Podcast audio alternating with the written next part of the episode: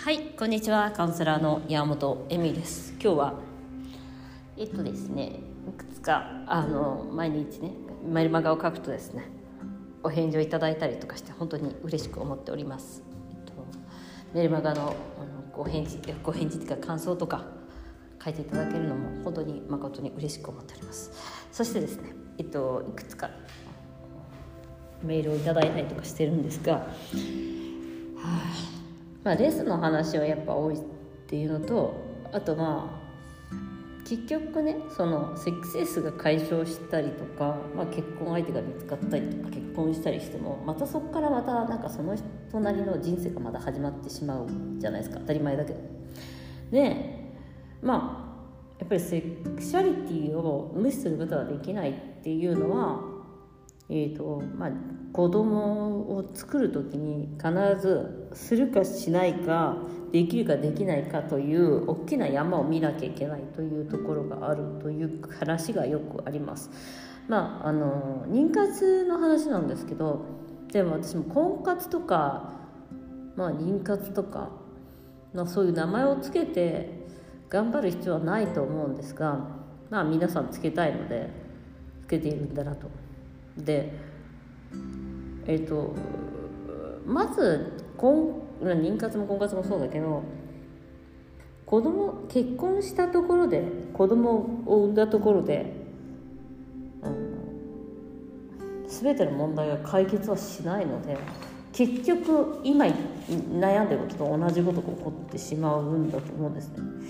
でえっ、ー、とまあ婚活だそのなぜ結婚したいかってやっぱ安心したいとかそういうことだと思うんですよね。で子供が欲しいも豊かな気持ちになりたいとか焦りたくないみたいな。でも子供ができるとまた子供ができたでみんな0歳児教育みたいなのを始めたりとかあと保育園どこにしようとかもそうだしあと英才教育じゃないけど、まあ、幼稚園ぐらいからねいろんな習い事させられたりする子もいるので習わせをさせたり小学校どこにしようみたいな感じですね。まああので2人目いつにしようとかってねもう再現ないじゃないですか。やっぱ女性の人生ってやっぱその変化の人生だから再現なく変化していくっていうことがあって、まあ、それはあのヨガの世界とかでもそう言われていて、まあ、男の人って結婚しても子供が生まれても全く変わらない人生を送ろうと思えば送れるんですよね。まあ、会社とかでもさほら仕事頑張れとか言われて逆に仕事頑張っちゃったりとかしてあんま帰ってこなくなっちゃったりとかする人も多いぐらいなんか子供がいると男性は仕事を頑張らなきゃいけないせいみたいな感じになっているところもあってうーんそうですね。でじゃあその時にまずどうすればいいかみたいな話なんですけどやっぱりあの女性ってそのそういうふうに他人からのステータスみたいなものがプライベートで測られることが多いのでやっぱり子供がいるかとか結婚してないとかそういうことによってのなんかまあ他人の目線もあるし自分の目線とか自分の価値観とかもあるんだと思うんですけどうんあの一つ言えるというか、まあ、必ずこれはチェックしてほしいなと思うところはあのこの状態でも大丈夫っていうことを常に常に自分に言ってほしいとか安心させてあげてほしいと思います。なんかこれじゃダメこれじゃダメこれじゃダメじゃなくてこれでもいいんだっていうところなんですね。だから例えば結婚してなくてもいいんだとか子供がいなくてもいいんだとかえっとなんだろう子供がちゃんとした大学や学校に行かなくてもいいんだっていうことをまあ自分のことではないんですけどあのその苦しみとかも今しか味わえないんですよあの結局自分はその苦しみだと思っていることも他の人にとっては羨ましいになるわけじゃないですかいいなみたいな。まあ、例えば妊活でとか言われたら結婚してない人だったら妊活するような人がいるんだってまず思うと思うしまだ妊活できる年なんだって思う人もいるかもしれないしうんそこはその本当に自分が欲している場所っていう感じなんですよね。うん、でもう一つあるのが妊活の場合はやはり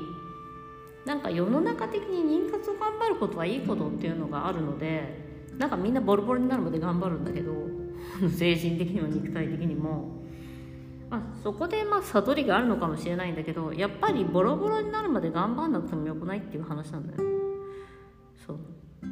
子供ができなくても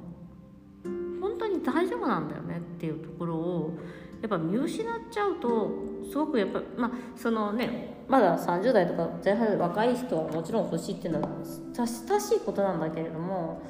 だからねそれだけが答えではないといつも思っています。ででその苦しみさえもまあそのやっぱり何て言うのかないろんなさ